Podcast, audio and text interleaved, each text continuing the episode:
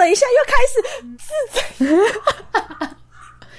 你是不是跟狗感情不好？不是啊？我明明就是喜欢狗，为什么每次我在录音的时候，狗都在那边叫？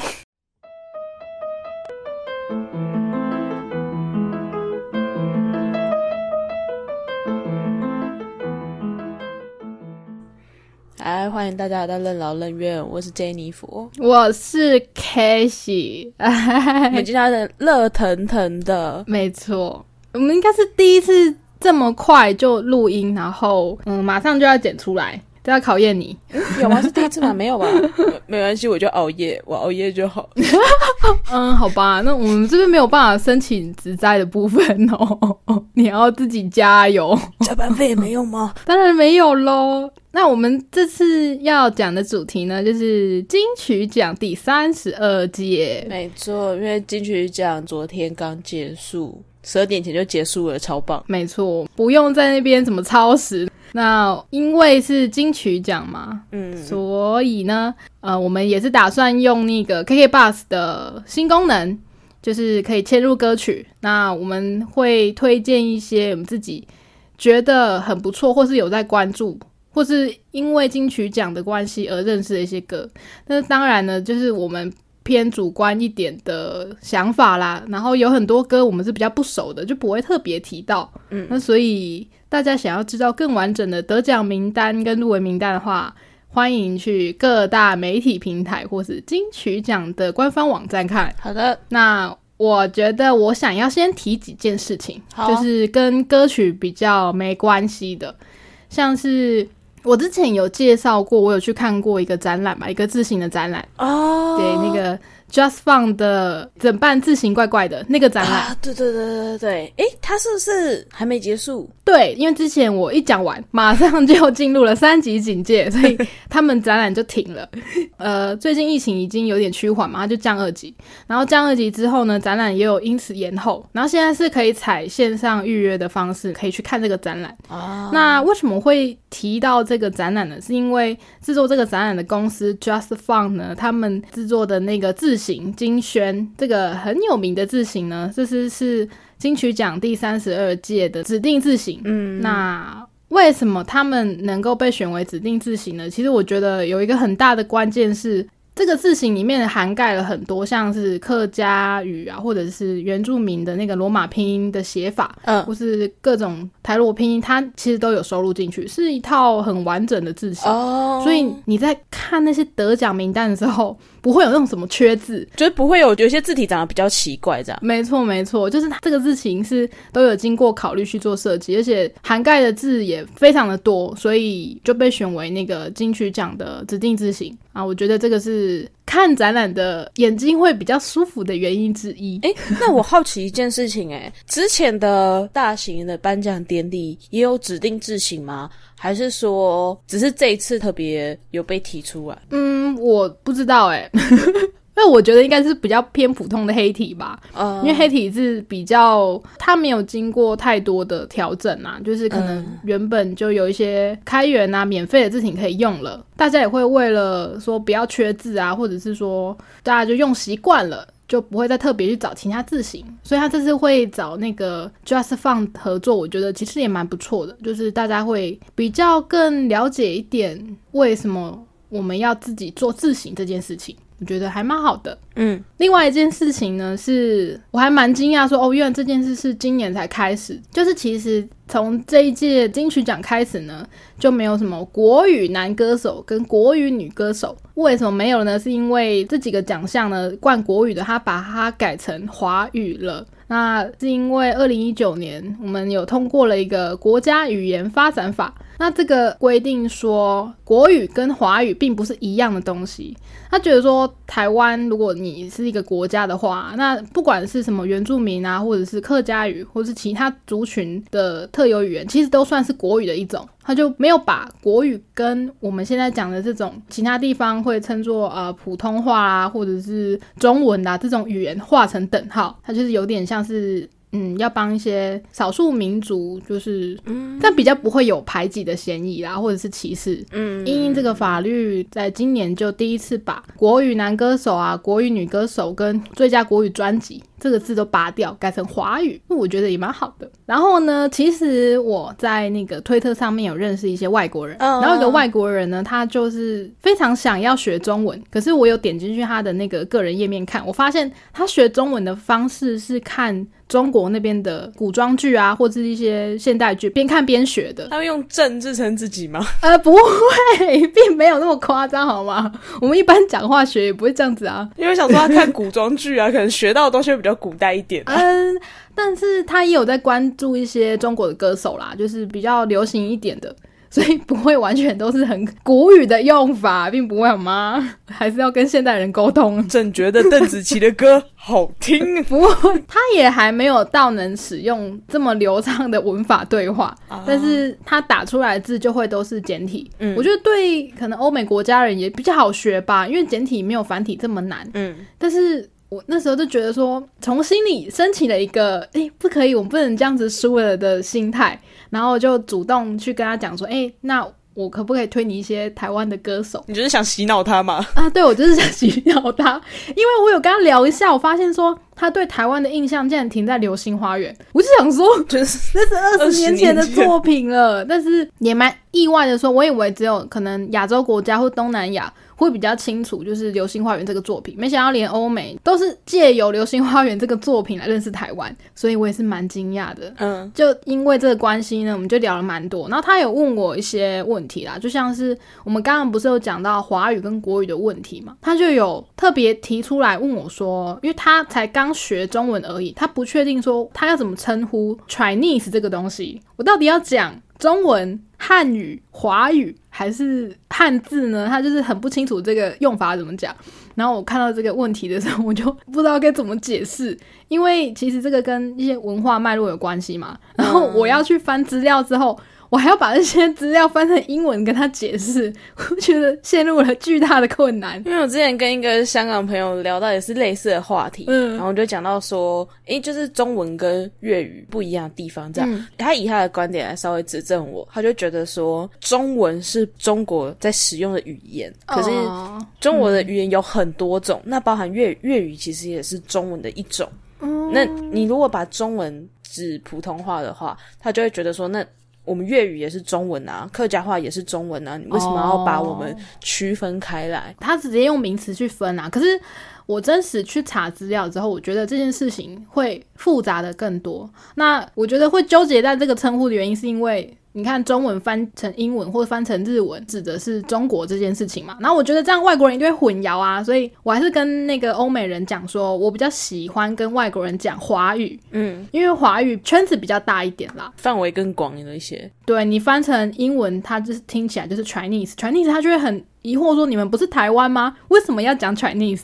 就会让人家有点混淆。这就是嗯，我觉得现在可以再多思考的一些问题啦。那连台语都有分什么福建的闽南语啊，跟台湾的闽南语，那个就是更多分支，我就觉得非常的复杂。对，可能要一个专家来跟我们聊一下，我们才比较知道说这方面我们到底应该怎么去 promote 自己。就是哎，我们是台湾啊，然后我们讲的是怎么样的语言？这是我最近想到的事情。嗯，好。”那我们就赶快来以颁奖顺序，没错，我们要从颁奖顺序讲一些我们自己有在关注，或者是说想要推荐给大家的一些好歌。OK，然后当然有一些颁奖的趣事，我我就可以顺便分享一下。好哦，从第一个开始说，我个人还蛮在意的奖是最佳编曲人奖。这个奖得奖的是钟兴明，他写的歌呢是曹雅文唱的，叫做《Gam 架》。它是台语发音啦，那如果是写成中文的话，看起来就会是“咸井”两个字，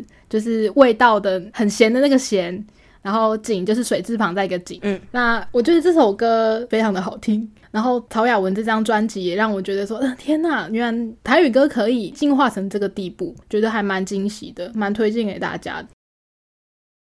同样都是那个最佳编曲人奖的话，我会想提 Yellow 黄轩的。你是不是误会什么？哦，他其实是帮吕强制作的歌，他是编曲人。因为我没有关注吕强，但因为黄轩的关系，我去听了这首歌。我觉得那就是黄轩的样子，一听就知道就是 OK OK，这就是黄轩的音乐。他完全听得出来是他制作的歌。我觉得在这首歌上有凸显出他的个人风格。哦，我有去听了一下他的歌，我一直觉得说，嗯，我之前没有特别认识他，可是因为这次金曲奖而打开他歌之后，我就会完全记得说，哦，只要我听到这样的曲风，其实基本上就是他创作的或是他唱的，就很难忘记啦，蛮特别的。嗯，他的风格蛮容易，就可能一听就，哎，这个应该是他吧？这样好呢。第二个奖项呢，是我们两个都还蛮关注的，叫做最佳新人奖。那最佳新人奖呢，嗯，我觉得可以推蛮多歌的，因为其实蛮多人我们都有关注的，像你刚刚讲的 Yellow 黄轩嘛，对我觉得他的独上 C 楼就很赞，很好听。但我很讶异耶，就我那时候看到新人名单的时候，我整个问号超多的，有很多我觉得，嗯。他们怎么会是新人？为什么会出现在这里？我那时候看 Yellow 的时候，想说，对，感觉好像已经出过很多歌了。还是 Yellow 是另外一个新人？有个新人叫做 Yellow？不会吧？对，所以后来我还特地去查那个最佳新人奖的定义。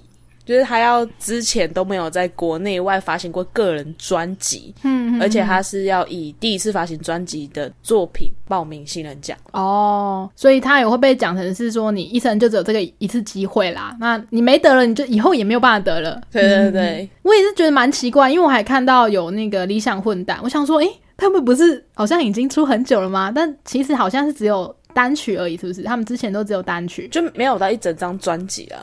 这些最佳新人里面，每一个都还蛮值得去关注跟听听他们的歌。但我个人会最推也有黄轩的现场演出。之前啊，应该是有录一些什么金鹰奖之类的，就有时候常会看到这个名字或者听到他的歌。可我在看他现场演出之前，我都没有特别去找来听。就有一次我去参加一个音乐季，这是一个。朋克音乐季哦，然后他在棒球场，嗯，可是你就看到有一个高高的，然后光头，戴着帽子，穿着。喇叭裤，然后尖头的皮鞋出现在棒球场内，我就想说，这个人是不是走错棚了？他是谁请的？这样谁呀？你来音乐季，你穿这样？然后后来经过某一个舞台的时候，然后就看到他在台上，就哦，原来是表演者。所以那个时候我就稍微查了一下那个名单，然后就发现哦，原来是 Yellow 黄轩，我就有留下来稍微看了一下他的表演。他的现场演出，我觉得蛮圈粉的，因为你可以感受到他真的非常喜欢他自己的音乐，然后非常投入在他的演出里面。看了之后就觉得，嗯，现场很赞。那他在这一次。有跟那个孙盛熙一起表演，他表演的是不开灯俱乐部吧？而且他的那个整个表演，大家会以为是预录的，很像是在拍 MV 啊，对，很像。其实我觉得跟去年九月八八还有 OZ 合作的那个感觉有有一点点像了，很像在看 MV 的那种感觉。我们这边直播看到啦，是整个画面都是黑白的，所以就会更像诶。是已经录好了嘛？就不知道现场看起来是什么样子。对对对，但我不确定是因为隔着荧幕的差别还是怎样。我觉得他这次的现场演出没有我那一次看到的那样子的吸引人啊！但我觉得已经很强嘞，他的唱功真的很厉害。他唱功很厉害，但我不我不晓得，还是他可能也有做些编曲调整吧。我那时候在听的时候就觉得。诶，好像很急，就是很急促，不是很游刃有余那种感觉，这样子。哦，还是你按到一点五倍？直播是可以调速度的，是不是？哦，我现在才知道。但是他的现场演出是，你可以感受到那个拍子虽然快。但是他非常的自然，也有可能是因为大舞台吧，紧张啊，我不确定。再加上他们那段表演是他先表演之后换孙胜熙出来，最后有稍微彼此合音，然后做一个结束。这我觉得有点可惜的地方是。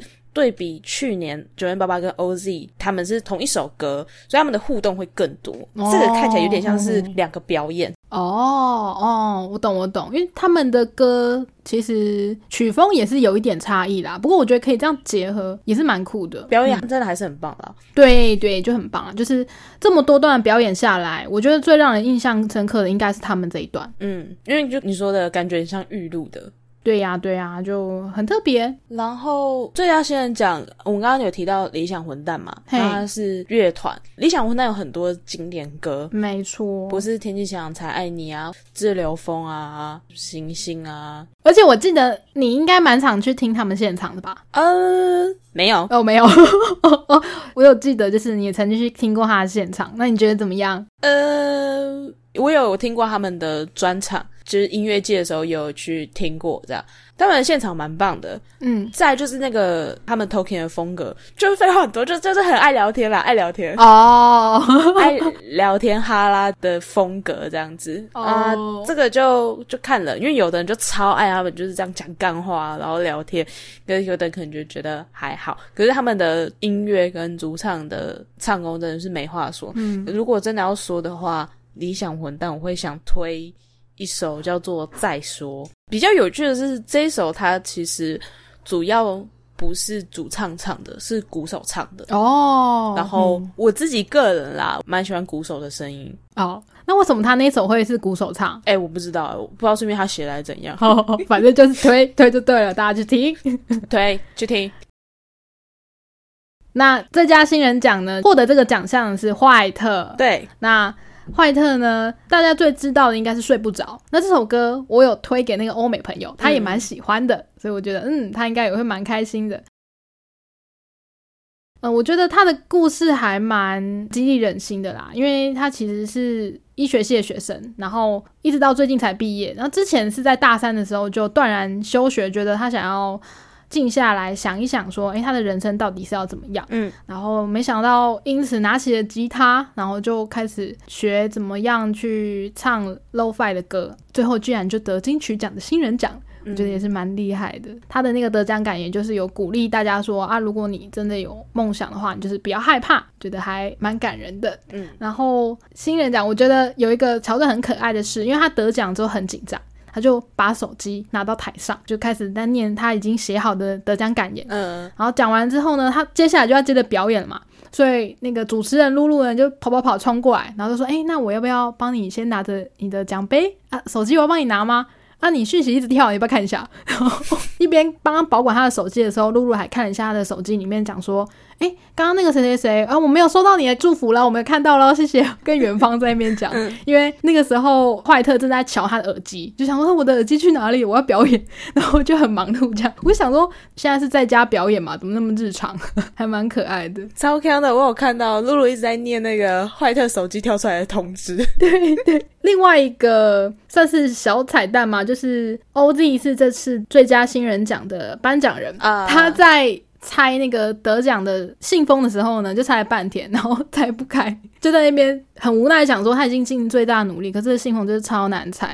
然后这个信封很难拆的点的关，在后面的颁奖人都有遇到一样的问题。我几乎看到每一个颁奖者都遇到一样的状况，就是对对对，他他真的蛮难拆的，没错。然后有些人就是为了赶快拆信，如果说。不是一个人搬的话，可能就有伙伴跟他一起搬嘛。然后我就会跟旁边人一直尬聊，我就觉得罗时凤尬聊还蛮蛮尴尬的，就一直猜不开。这个时候就可以看出经验了，因为前面会先说入围的有，然后会有一段影片嘛。哦，对对对，然后最后才会拆信封颁奖。没错，林宥嘉他好像在看影片的那段时间就先把信封拆好了。他很专业，所以就是影片看完了，然后他也拆好了，然后就打开，就是哎得奖的是谁这样子。我说哦，专业，这样才是。专业的好吗？然后我就有因此看到一个在追踪的设计师，他就说他在看那个金曲的时候，他的客户就打电话过来，就跟他讲说，嗯，那个年底的活动，我们信封要做好开一点，马上跟大家说这件事，不然台上会真的是很尴尬，那都不行，猜超久，然后每个颁奖者那边，嗯，这这是不太好猜，就嗯嗯，拿拿拿不出来，我就想说，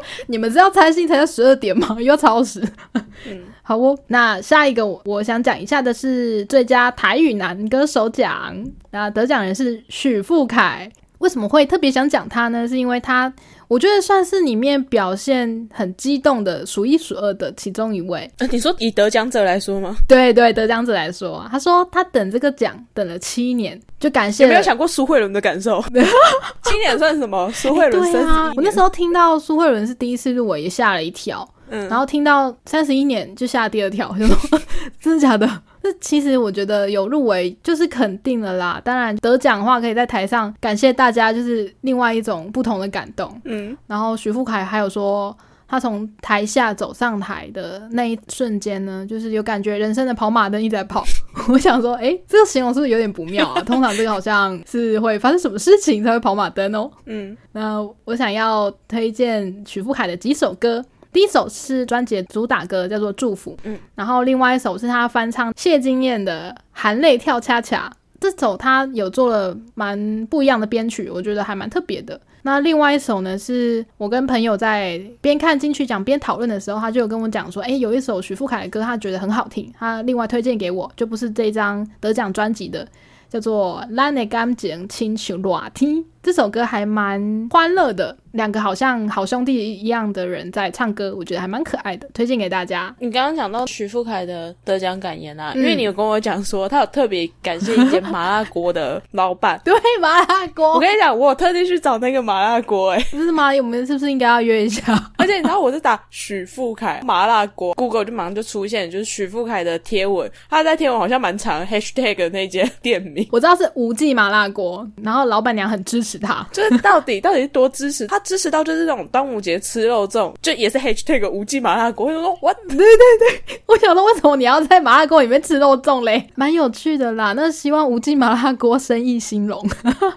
好，我下一个一样是台语的范畴，最佳台语女歌手奖得奖的是曹雅文。那我们刚刚有讲到说，它里面其中一首歌就是有的那个最佳编曲人奖嘛？呃，对，这张专辑叫做《主本》，写成中文就是字本，我觉得很棒哎，就里面有跟很多不同领域的人合作，嗯，像是最佳新人奖的坏特，他跟坏特一起合作的那一首《那西米亚仔》，很好听，超好听，好听，然后又很朗朗上口。没这首歌同时也有入围年度歌曲奖，嗯，没错。那里面还有跟跟那个草屯丽娜也有合作哦，是哦，嘿，还有一首我觉得曲名就蛮可爱，叫做《往事只能回味》。然后他的那个往事呢，不是以前的事情的那个往事，嗯，他是用以前台湾还蛮常出现的一个女生的名字，叫做蒙奇。对他用这个字呢去替代往事两个字，就很像是在讲说，哎，这个女生以前的回忆是怎么样？那为什么会用蒙奇这两个字呢？是因为以前女生就是地位比较低嘛，那如果你又生女生，大家就会有点不想养，因为就会觉得说，就随便养。女生之后也是要嫁人的，就会把这个女生的名字取名叫做蒙奇，蒙奇就是随便养的意思。然后觉得这首歌的歌词也蛮可爱，还有入围最佳作词人奖，推荐大家去听听看。我好奇一件事情，哎，那如果这首歌歌名要讲的话，到底要怎么讲？要讲往事只能回味，还是 蒙奇？不会念了，对不对？我也不会，但我觉得他都这样写了，应该就是要给人家念中文，就是往事只能回味啊，因为你念台语那个意思就不太一样。好，那下一个我们都很在意的奖项叫做最佳台语专辑奖，那这个得奖的人呢，也是女歌手曹雅文。嗯，我觉得她的感言很可爱。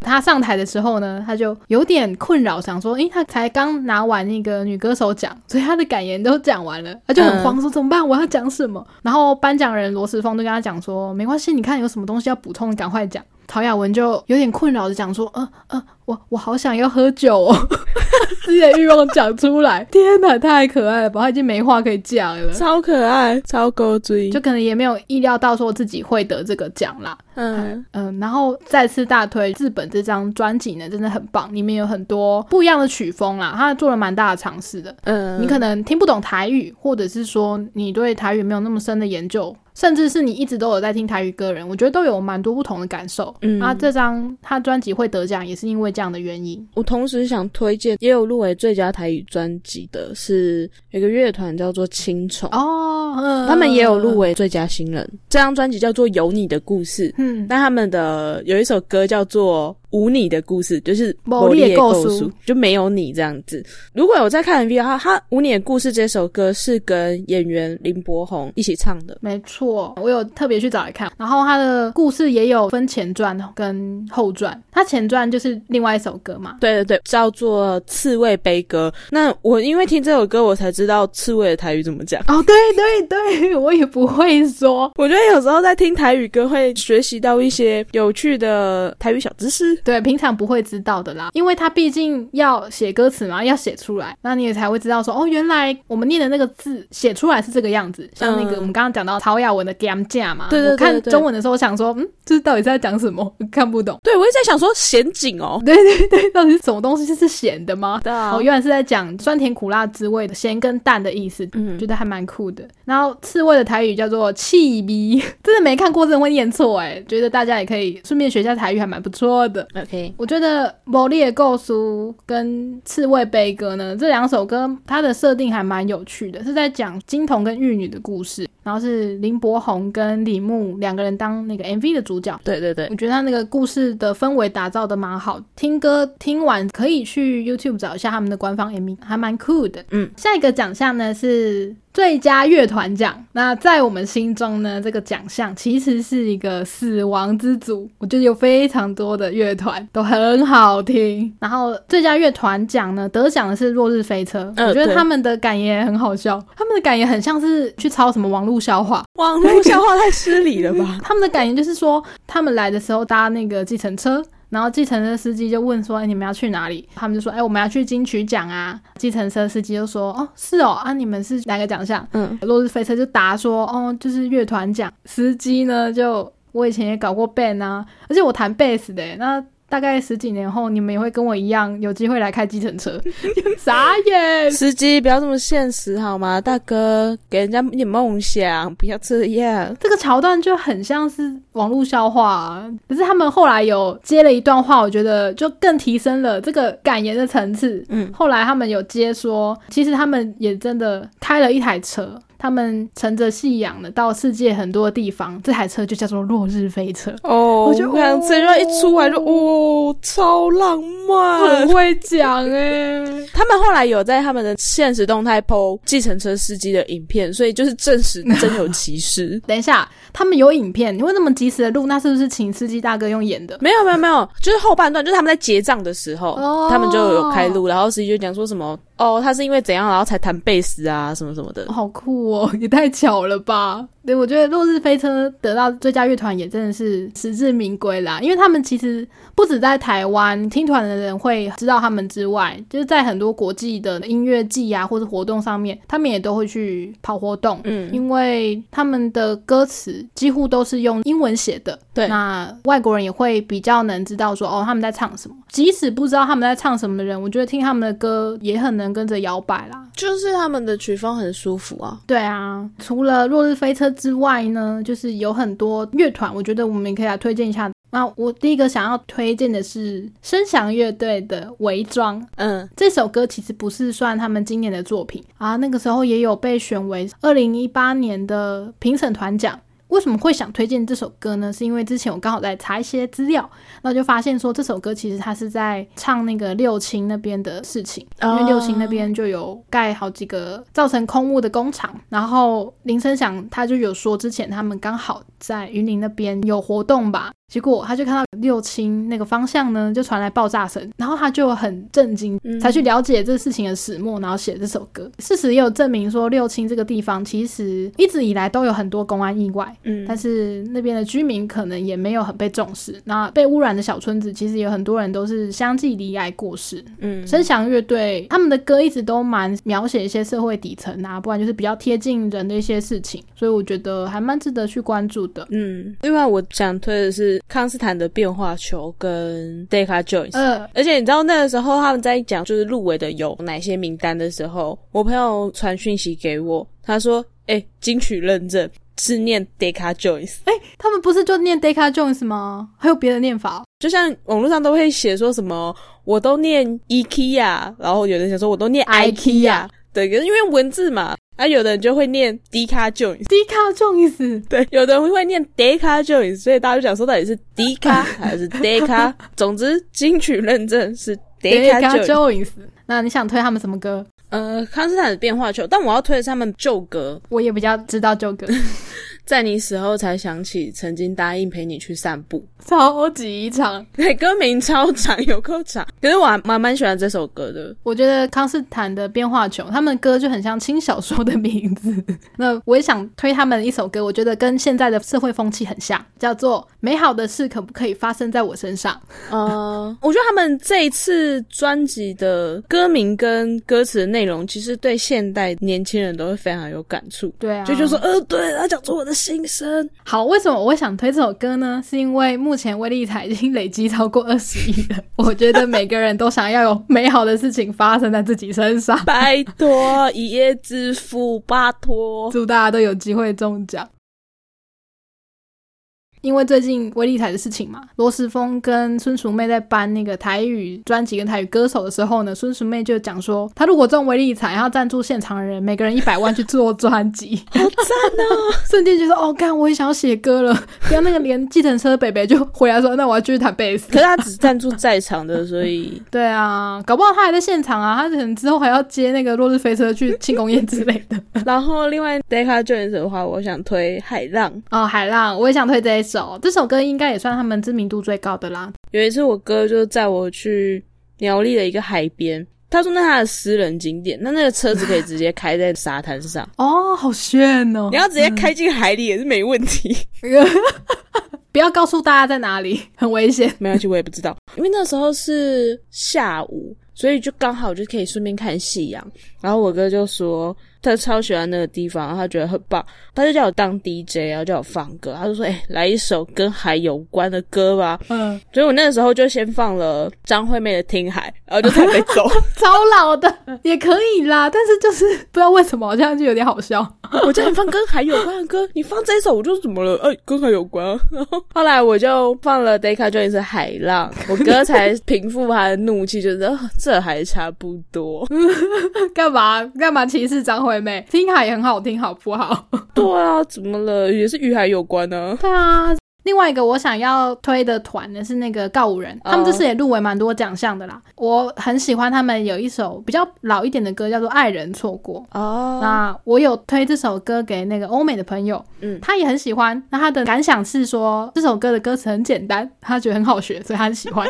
他该不会就一直在那边唱那个什么？你妈有没有告诉你中到了要说对不起？没错，这对他来说是非常好学中文的一个好范本，所以我觉得很棒。谢谢告五人。可是我跟你说。因为告五人的关系，让我感到非常的困惑。金曲有一个奖项叫做最佳演唱组合，对我觉得昨天在看的时候，我就觉得非常的纳闷，最佳乐团奖跟最佳演唱组合到底差在哪？就是看起来好像不是人数，因为告五人其实也才三个，就是有没有弹贝斯、弹吉他跟主唱这种分别啊？应该是差在这里吧？对，结果我看了发现，定义是最佳乐团要由乐团成员自行演奏乐器，嗯，然后呈现整体的效果。好。是最佳演唱组合不用，就他们是以两个人以上发表音乐作品的演唱组合，所以不一定要自行弹奏乐器。像这一次得奖的就是寻人启事，他们就是阿卡贝拉，全部都是人声，就呃呃呃那个，对对对对对，就是插在这边啊。然后像之前顽童也有得奖，他们就也不会被归类在乐团，他们是被归类在演唱组合。他们没有自行弹奏乐器。对啊，对啊，就是像那个 rap 的团体啊，或者是阿卡贝拉，或者是 S.H.E 这种，就算是演唱组合嘛。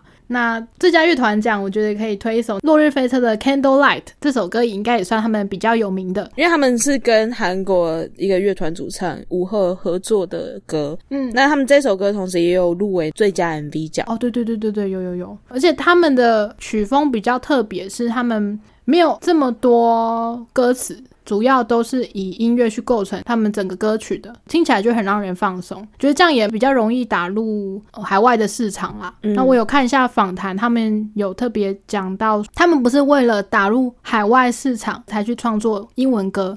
是因为他们就创作英文歌，所以才要去打入海外市场。哦，我以为是因为他们觉得中文歌很难唱。我有看到团员是讲说，为什么他们不唱中文歌，是因为他觉得中文不知道为什么唱起来有点怪怪的，可能有点别扭吧。对他来说，英文是一个表现他的歌比较好的一个方式，所以他们就创作英文歌。对我觉得还蛮酷的啦，可以在台湾听到这种组合是蛮少见的。然后下一个，我们刚刚有讲到的那个最佳 MV 奖，得奖的是加长音乐。哎，这首 MV 真的很屌哎，就是整个制作是很特别的，就是你要看这个 MV 呢，其实你是要跟他互动，嗯，呃，用你的账号登录他们的网站。然后就会进行一连串的互动，就很像是你去蛋宝的家做客一样。嗯，开启那个视讯镜头，就可以跟他一起拍合照啊。嗯，那这个技术呢，其实。我有在之前的公司里面提过，刚好我们公司是做网站的，我就把这个丢给他们参考，想说，哎，我可不可以有机会可以做这种网站？我觉得还蛮酷的。那他们有接纳你的建议吗？你知道这个有点难，也要刚好遇到有这种客户，不然我们就是要另外花时间去开发嘛。所以我有听到那个得奖人感言，也是说，就是要谢谢有这个机会可以让他们这样子拍这个 MV，因为这个 MV 是很有参与感的啦，就是跟一般你只要。歌曲出来了，然后拍 MV 给大家看的感觉是不一样的，就是你必须要是去跟这首歌互动，才有这个体验，就是你很像是制作 MV 的其中一个人。而且他的这个 MV 是用那个城市下去写的，这在这首歌的中后段吧，我有点像。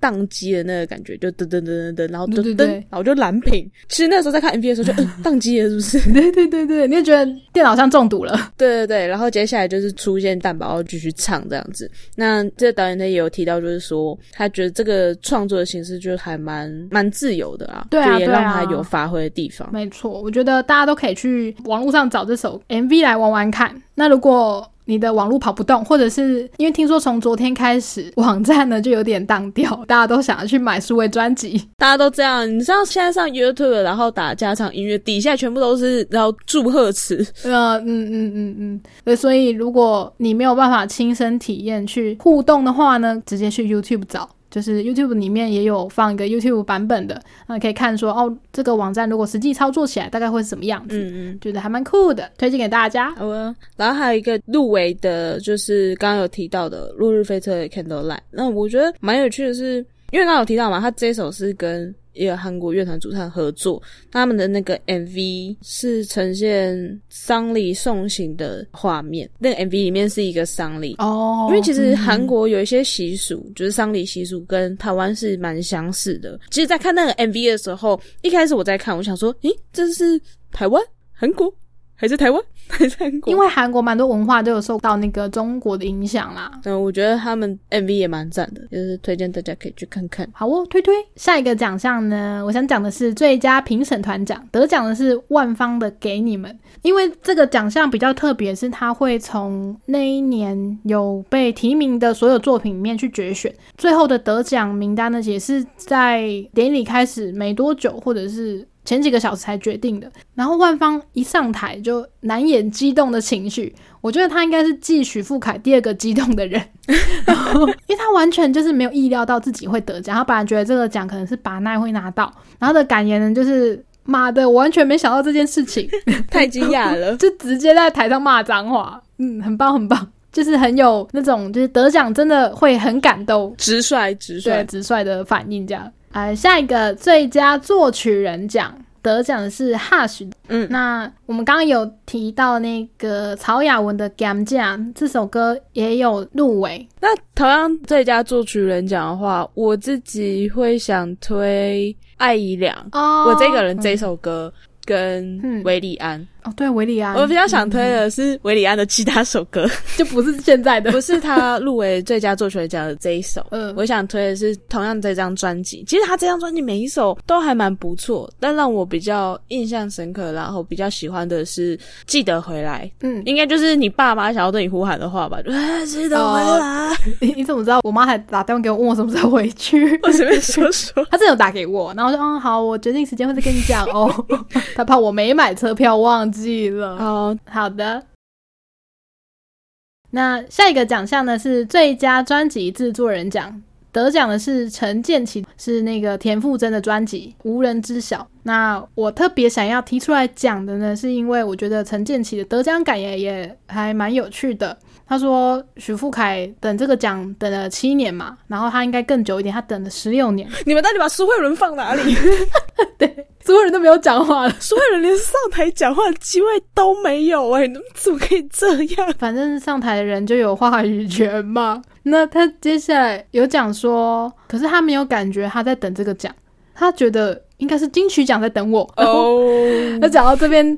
跟那个落日飞车讲到计程车司机的时候一样，我觉得那个气氛是一致的，大家就呃怎么这样讲话，就是哎呦口气很大哦这样。但他接下来就有补充，嗯，他觉得金曲奖在等他更了解音乐，然后更了解说你音乐可以用什么方式去传达啊，然后叭叭叭就把话圆回来，就跟落日飞车讲的一样。OK，他们搭上了一台车叫做落日飞车，就哦 OK，得奖感言再创高潮，好不好？推荐推荐。得奖感也要分前后，对，前面那一趴就是先让人家觉得就是，哦，口气很大，然后这一团一个反转，急转直下就是，哦，我不是口气很大，我是谦虚，对，好感动哦，就是，啊，总之我会讲话，这样，对，会不会讲话，是不是文组就会靠这个时候了？对，在这边我就要致敬一下陈建奇，就是，嗯，我没有感觉我在等威力彩，我觉得应该是威力彩在等我，美好的事情什么时候要发生在我身上？什么时候？什么时候？对，OK。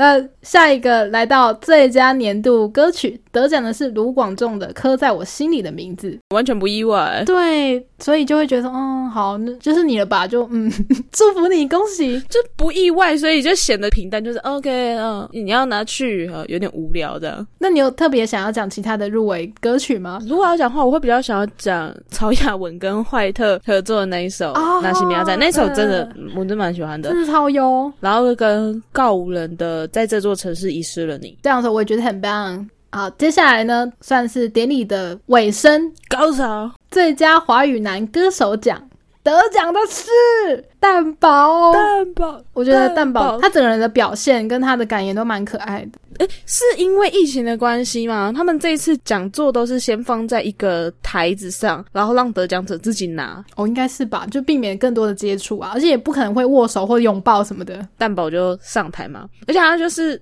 慢慢的走上台，因为有人可能就是会想说，啊，急着上去，那他就是要用他的步调走上台之后。放慢动作，然后去伸手拿那个奖牌，我就哦转一圈，就他跟许富凯的反应是完全相反，超级冷静的。如果单看就是这次的入围名单啊，会觉得他好像得奖的机会不太高，毕竟老舍不是那么的，不是那么主流。对，就这几年有一直被改善啦，再加上前年猎王得奖，没错，金曲歌王。对，所以我觉得他得奖算是给蛮多人一个感动。鼓舞，嗯嗯，就是嘻哈也有办法得歌王这件事情，而且因为其实这一次入围的六个男歌手，包含蛋宝还有瘦子，就已经三分之一是那个饶舌歌手了，就在证明了饶舌在台湾也慢慢的比较靠主流那一块，没错。然后再加上蛋宝对于很多饶舌歌手来讲就是个大前辈，然后就是个憧憬这样。这边的话，我会想推他以前的旧歌，就是他上一张专辑的歌。有一首歌叫做《史诗》哦，我昨天也有查到这一首。如果真的要退的话，很多啦。可是我觉得《史诗》算是代表性的歌，就是他写出了很多饶舌歌手，甚至是做音乐人的心声吧。我觉得他那首歌是取样伍佰的《白歌》。如果是一般没有在听饶舌歌，去听《史诗》的话，就觉得说，诶，这个曲不是伍佰的歌吗？取样白歌，然后写自己的故事，而且歌词也非常的有意思。那个时候他算是写给他十年后的自己，刚好是现在啊！对对对，我也看到这个，我觉得蛮可怕的。他会预言，他预言自己会得金曲，推推推推实施。下一个奖项呢是最佳华语女歌手奖，得奖的是田馥甄《无人知晓》这个专辑。那我觉得有一点很有趣的是，呃，颁奖人是清风，对，清风就有讲说，今天一直很多人跟他讲说，阿峰今天怎么没有来？可是我有来啊，他 他会这样讲，是因为阿峰没有来。这首歌呢是呃有入围的其中一首歌曲，万芳的，对，万芳的这首歌，清风就有说，其实他自己有来这样。然后得奖的是田馥甄，其他入围者包含。万方、把奈、孙盛熙，我我自己也蛮喜欢他们的音乐哦。对，孙盛熙。但当然，我觉得有入围就是一种肯定啦。好，下一个奖项呢，来到最佳华语专辑奖，得奖的是蛋宝的家常音乐。耶！我觉得蛋宝真的是终于啊，就真的史诗啊！十年后啊，在这个奖项颁发之前呢，就是其实前面就有一个很大的彩蛋。嗯，去年年度专辑得主阿豹呢，他就。